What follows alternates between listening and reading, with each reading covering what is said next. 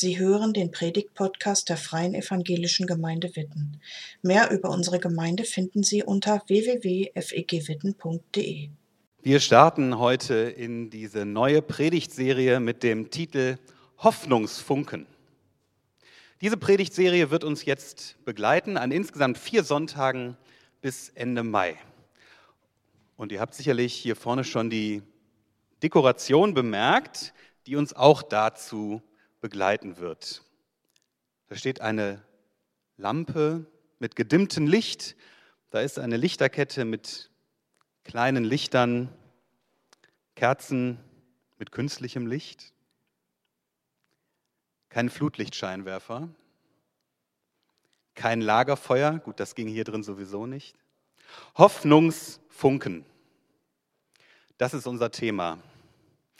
Wir haben uns im Predigteam Ende März zusammengesetzt und haben überlegt, wie erleben wir gerade unsere Zeit? Was ist das, was uns von anderen Menschen entgegenkommt?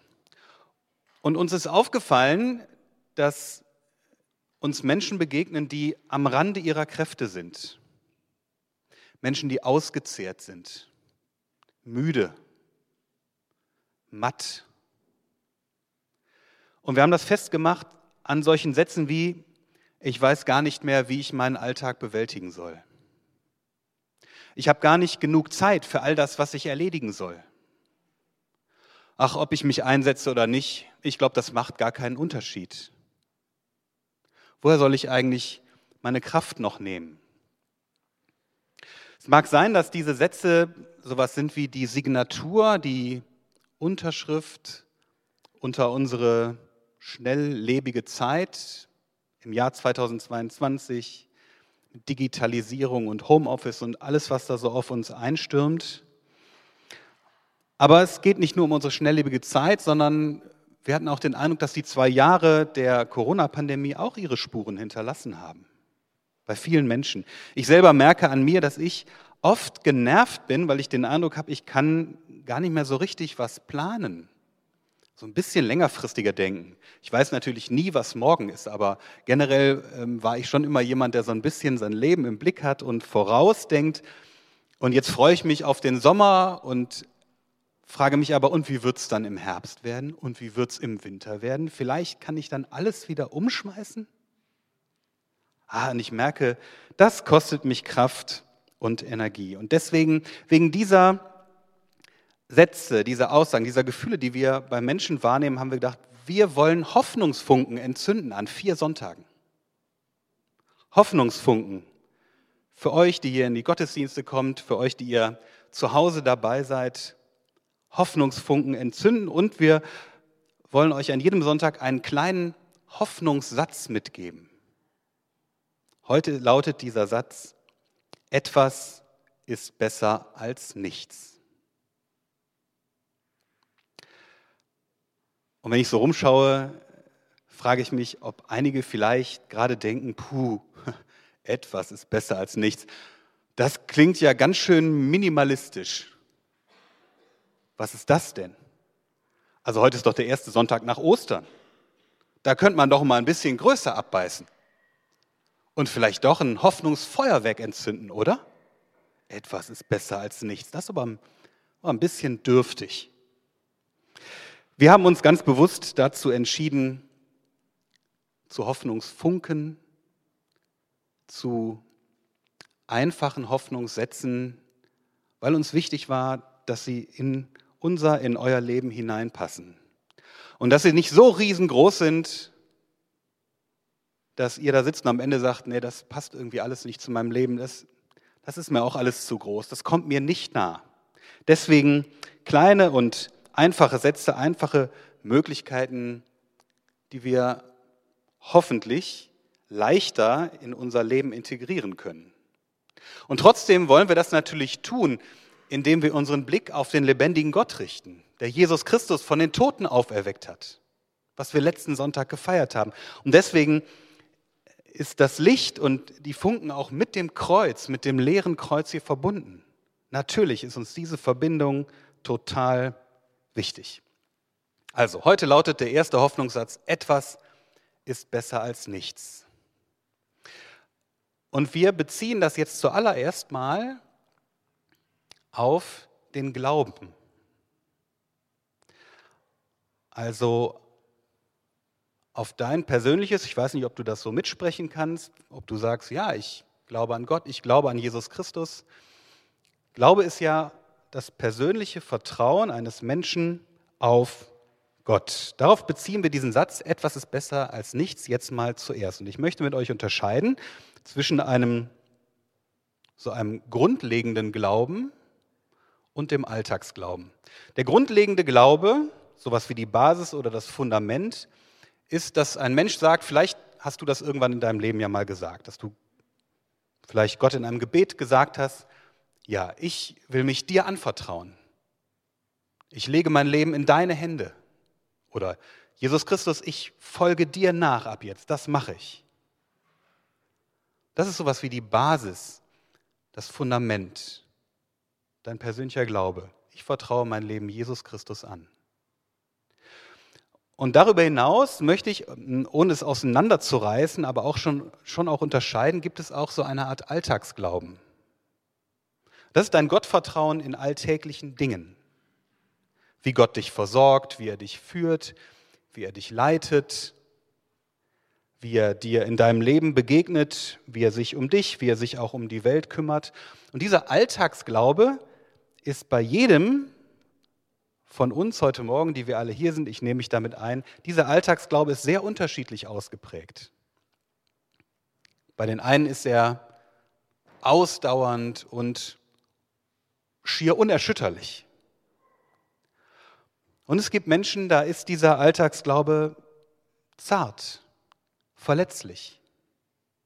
Da sind die einen, die so sagen, also es ist für mich überhaupt keine Frage. Beim Sommerfest unserer Gemeinde, da wird Gott für großartiges Wetter sorgen. Auf jeden Fall. Glaube ich ganz fest dran. Vertraue ich Gott ganz fest. Und dann gibt es andere, die sagen, ich hoffe mal darauf, dass Gott an dem Tag wenigstens dafür sorgen wird, dass es nicht regnet, dass wir draußen sein können. Also ihr spürt, da ist ein, da ist ein Unterschied. Hat was mit unserem Leben, mit unseren Erfahrungen zu tun, die wir gemacht haben. Und es gibt ja auch noch andere Menschen, die sind gezeichnet vom Leben und die haben schwierige Erfahrungen gemacht, schauen sich um in der Welt und sie haben Fragen angesichts zum Beispiel des Leides, was uns in der Ukraine so nahe kommt, aber es gibt ja auch noch reichlich anderes Leid auf der Welt. Und Menschen haben Zweifel daran, hm, was tut Gott denn da oder was tut er nicht? Auch diesen brüchigen, fragmentarischen Alltagsglauben gibt es. Und in einer Gemeinde treffen diese unterschiedlichen Glaubenstypen, wenn man das so sagen kann, aufeinander. Und immer wenn Menschen aufeinandertreffen, dann ist es ja so, wir sprechen da zwar selten drüber, aber wir vergleichen uns. Wir schauen, wie ist es bei ihm, wie ist es bei ihr? Wir sprechen da ja selten drüber, ganz bestimmt nicht, wenn es um den eigenen Glauben geht, das eigene Vertrauen. Aber vielleicht kennst du das ja, dass du mal denkst, oh, na, sie hat, sie hat aber ein, ist aber ein kleiner Glaube. Oder, oh, er das ist aber jemand hier in meiner Gemeinde, der hat aber einen richtig großen Glauben. Das ist mir richtig unangenehm. Hoffentlich merkt er gar nicht, dass es bei mir nicht so toll ist. Menschen fühlen ihren eigenen Glaubenspuls. Wie stark schlägt mein Glaubenspuls? Oder wie viel ist denn jetzt in meinem Glaubensbecher? Wie voll ist das Gefäß? Sehr voll oder vielleicht doch eher weniger? Die Jünger von Jesus kannten das auch. Die haben auch mal ihren Glaubenspuls gemessen und haben dann Jesus angesprochen. Ich lese uns mal zwei Verse zur Predigt aus Lukas 17, die Verse 5 und 6. Da heißt es, und die Apostel sprachen zu dem Herrn, zu Jesus, mehre uns den Glauben. Der Herr aber sprach, wenn ihr Glauben habt wie ein Senfkorn, so würdet ihr zu diesem Maulbeerfeigenbaum sagen, entwurzele dich und pflanze dich ins Meer und er würde euch gehorchen. Wie hörst du diese Worte von Jesus im Vers 6? Ich gestehe euch, ich habe diese Worte lange anklagend gehört, dass Jesus mich damit ermahnt. Na, Rico, wie ist es denn um deinen Glauben bestellt? Wie groß ist er denn? Und hast du schon mal einen Maulbeerfeigenbaum versetzt? Hm, nee, irgendwie nicht so, bin ich weit von entfernt. Tja, dann ist er ja nicht mal so groß wie ein Senfkorn. Ei, ei, ei. Das wäre bitter, oder? Das wäre bitter. Wir müssen genauer hinschauen. Also da kommen die Jünger, die mit denen Jesus ständig zusammen ist, seine Freunde, die mal gesagt haben, wir folgen dir nach, wir treffen diese Entscheidung, wir, wir lassen alles hinter uns und du bist jetzt unser Herr, du bist unser Meister, wir gehen dir hinterher. Die gehen zu Jesus und sie erbitten sich mehr Glauben.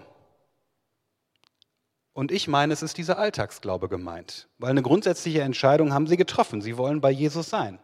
Aber jetzt wünschen sie sich mehr von diesem Alltagsglauben. Es wird nicht gesagt, warum, aber wir können vermuten, dass sie mit diesem Glauben etwas bewirken wollten, weil sie mit Jesus unterwegs waren und gesehen haben, was Jesus im festen Vertrauen auf seinen Vater alles getan hat. Da entsteht die Sehnsucht, das will ich auch möchte auch so einen Glauben haben, so ein starkes Vertrauen auf Gott. Und die Antwort, die Jesus ihnen gibt, die ist ja wahrhaft spannungsgeladen. Wenn ihr Glauben habt wie ein Senfkorn, so würdet ihr zu diesem Maulbeerfeigenbaum sagen, entwurzele dich und pflanze dich ins Meer. Und er würde euch gehorchen. Achtung, das ist ein paradoxes Bildwort. Das ist ganz entscheidend. Wir dürfen und können dieses Wort jetzt nicht wortwörtlich verstehen, sondern Jesus übertreibt hier extra. Das Bild, was Jesus benutzt, lebt vom Vergleich. Ein Senfkorn, ich hätte eins mitbringen können und das könnt ihr jetzt einfach sagen, hier seht ihr ein Senfkorn. es würde sowieso nicht sichtbar sein, war damals das kleinste, bekannteste Samenkorn das kleinste. Ein Maulbeerfeigenbaum war damals nicht der größte Baum der Welt, aber ein sehr großer, ein sehr stabiler Baum mit sehr starken Wurzeln, der bis zu 600 Jahre alt werden konnte.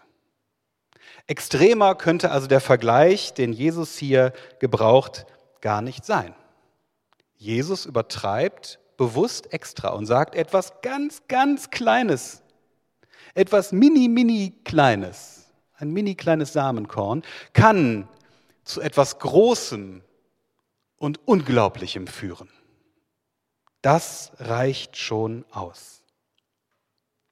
Der Glaube, das Vertrauen auf Gott besitzt auch dort noch Möglichkeiten, wo der menschliche Verstand, die menschliche Ratio keine mehr besitzt.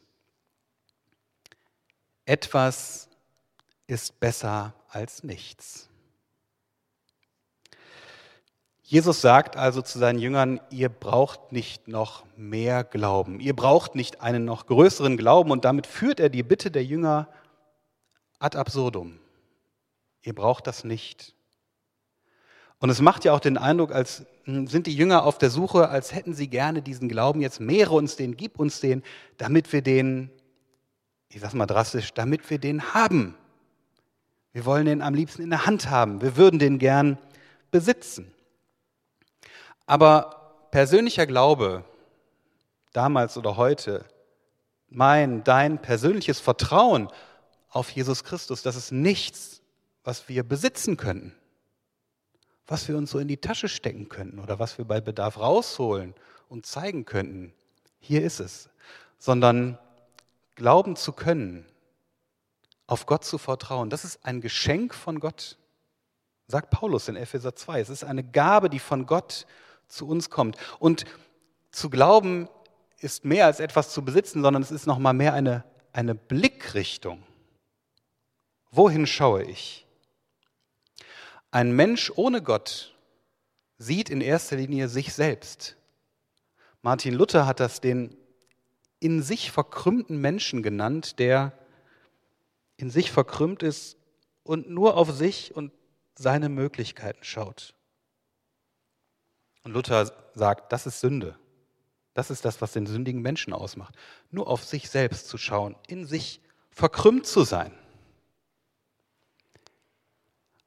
Und wenn ich sage, Glaube ist eine Blickrichtung, dann ändert sich ja etwas an der Lage.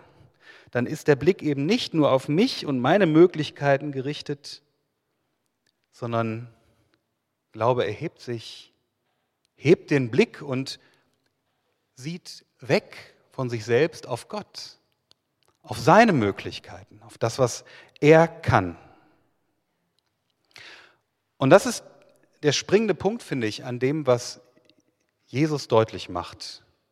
Und ich will es euch sagen mit den Worten von N.T. Wright, einem englischen Theologen, der gesagt hat, wir brauchen keinen großen Glauben, sondern Glauben an einen großen Gott. Und das ist ein gewaltiger Unterschied. Wir brauchen keinen großen Glauben, sondern Glauben an einen großen Gott.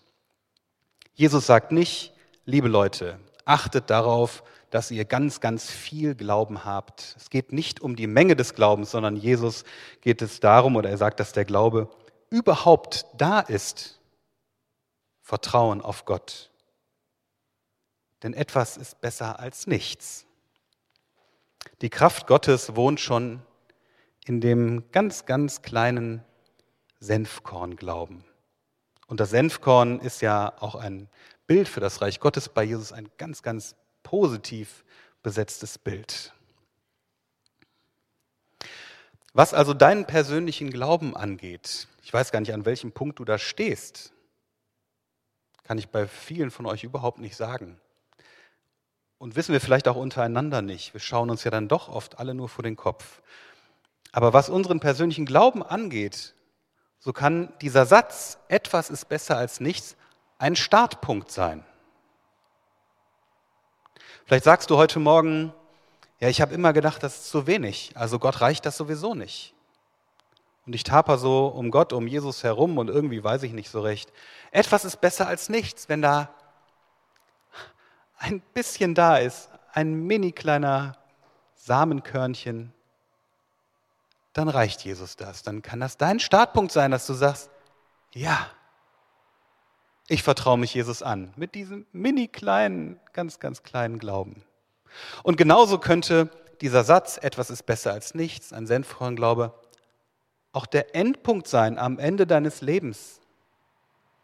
Könnte es sein, ja, dass das vielleicht nicht ein gewaltiger, unerschütterlicher Glaube ist, sondern ja, da ist auch vielleicht am Ende des Lebens ein kleiner Glaube. Und der reicht auch ja, ich bin mir auch dessen bewusst und würde das auch unterschreiben, dass sozusagen Glaube, Vertrauen im Laufe eines Lebens wachsen kann. Auf jeden Fall. Aber nicht in dem Sinne, dass am Ende sozusagen ähm, dann der Becher ganz voll ist und dann ist alles gut, sondern ich würde sagen eher, dass, dass es so sein kann, dass Glaube im Verlauf eines Lebens wachsen kann im Sinne von, dass der Blick auf Christus, auf Gott klarer wird, fester wird, stabiler wird, egal was links und rechts ist. Das kann ich mir vorstellen. Das ist das, was ich bei vielen alten Menschen schon auch erlebt habe, die ich im Laufe meiner Dienstzeit begleitet habe, auch bis zum Tod, wo ich das entdeckt habe. Ah ja, da ist inmitten von vielen Schwierigkeiten, wo es nicht mehr so erlebt wird, dass alt zu werden eine Gnade ist, was ja manche Menschen sagen, sondern wo das Alte auch sehr mühsam ist. Und trotzdem ist ein fester Blick auf Jesus. In diesem Sinne kann ich mir vorstellen, dass Glaube wächst. Und trotzdem können wir das ja nicht machen. Das hat ja niemand von uns hat das in der Hand, dass unser Glaube irgendwie fester wird. Da steht uns unser eigenes Leben mit all seinen Schattierungen viel zu oft im Weg. Und wahrscheinlich hat deswegen Jesus zu Petrus gesagt, kurz bevor Petrus ihn dreimal verraten hat, letzte Woche war Ostern, Jesus hat zu Petrus gesagt, ich habe für dich gebetet, Petrus. Ich habe für dich gebetet, dass dein Glaube nicht aufhört. Ich habe mein Wort beim Vater eingelegt, dass er deinen Glauben erhält, dass der nicht eingeht, sondern dass der Glaube bleibt. Und ich finde, das ist modellhaft. Entscheidend ist, dass der Glaube nicht aufhört. Nicht wie groß er ist, wie mächtig und was man alles damit machen kann. Denn etwas ist besser als nichts. Ich finde, dieser, dieser, also das ist ein regelrechter Perspektivwechsel, der uns gut tun würde. Etwas ist besser als nichts. Ich merke, habe das in der letzten Woche gemerkt, als ich die Predigt vorbereitet habe, ich ärgere mich darüber, dass in meiner Welt, in Deutschland, in meinem Leben auch, dass dieses etwas, das vermeintlich Kleine, oft so schlecht wegkommt. Es müsste eigentlich am besten immer höher, schneller, weiter, besser, toller sein. Das kleine Etwas, das ist immer alles nicht ausreichend. Und das ärgert mich. Und deswegen finde ich, braucht so einen Perspektivwechsel. Wir können doch mal ganz profan festhalten, ganz einfach. Wenn du am Ende des Tages etwas von dem geschafft hast, was du dir vorgenommen hast, dann ist das doch super.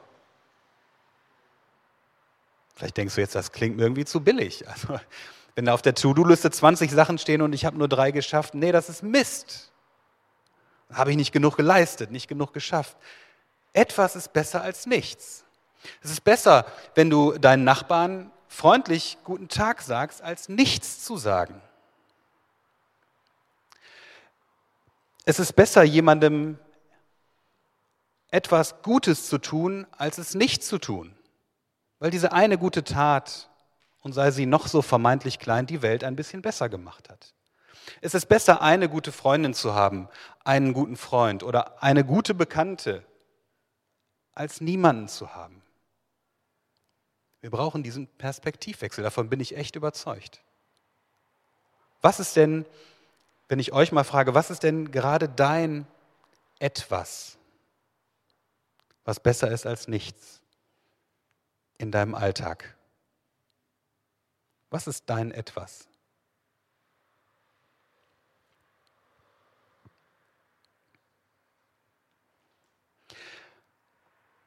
Wenn wir diesen Satz, etwas ist besser als nichts, auf das Reich Gottes beziehen, wobei ich natürlich den, unseren Alltag und das Reich Gottes nicht auseinanderreißen möchte, das gehört natürlich ganz, ganz eng zusammen und ist miteinander verbunden. Manchmal hilft es ja, das trotzdem auch einmal kurz voneinander zu trennen. Wenn wir diesen Satz, etwas ist besser als nichts, auf das Reich Gottes beziehen, dann wird es richtig verheißungsvoll.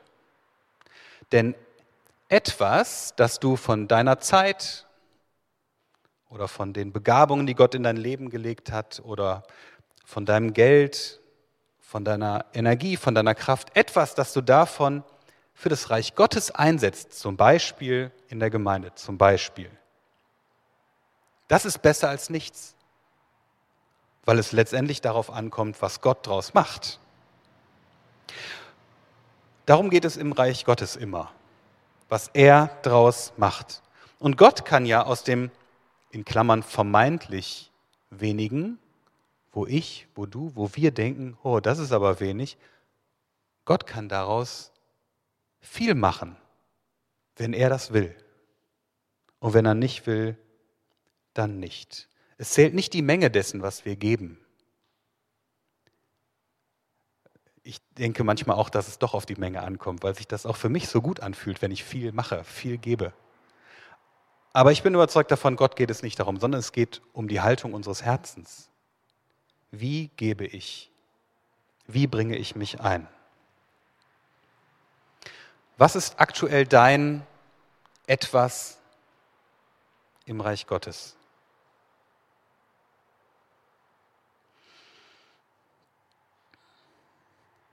Stellt euch doch mal vor, dass äh, ihr das von heute mitnehmt und es euch in den nächsten Tagen mal gelingt, die Perspektive zu wechseln.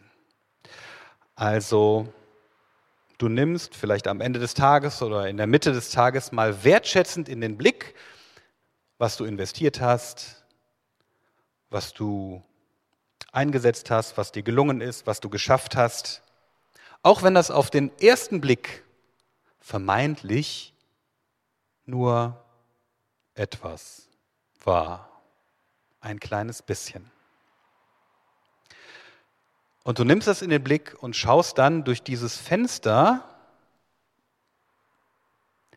dieses Fenster, was wir Glauben nennen.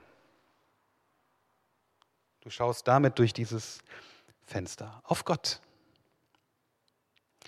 Und entscheidend ist dann nicht, wie groß dieses Fenster ist, ob das so klein ist und du durchschaust oder ob das so groß ist und du durchschaust. Entscheidend ist, auf welchen Gott dein Blick fällt.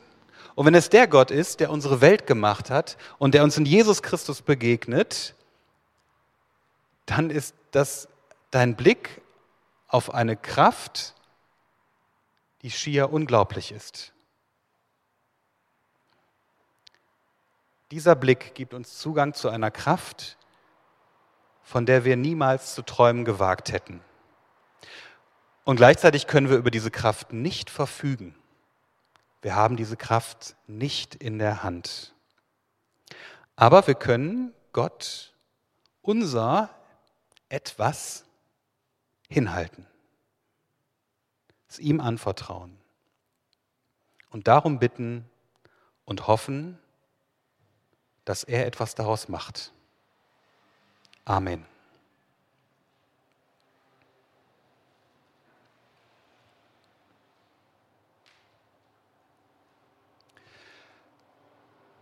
Wir nehmen uns jetzt mal eine Minute Zeit, in der niemand redet, auch ich nicht.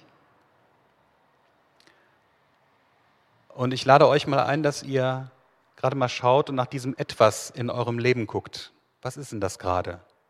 Was ist wichtig für euch jetzt festzuhalten, mitzunehmen heute Morgen? Und ich beende diese Minute oder zwei dann mit einem Gebet.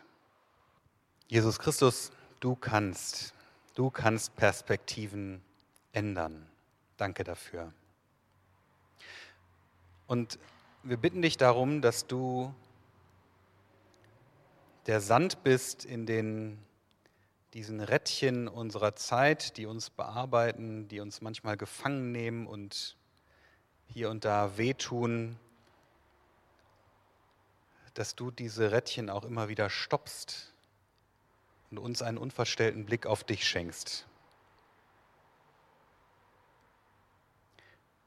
Wir brauchen das, dass du da immer wieder uns die Perspektive änderst.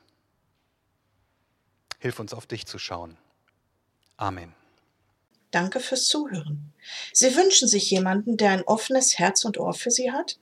Wir haben ein Team von Seelsorgern, das sich freut, für Sie da zu sein und vermitteln Ihnen gerne einen Kontakt. Anruf genügt unter Witten 93726.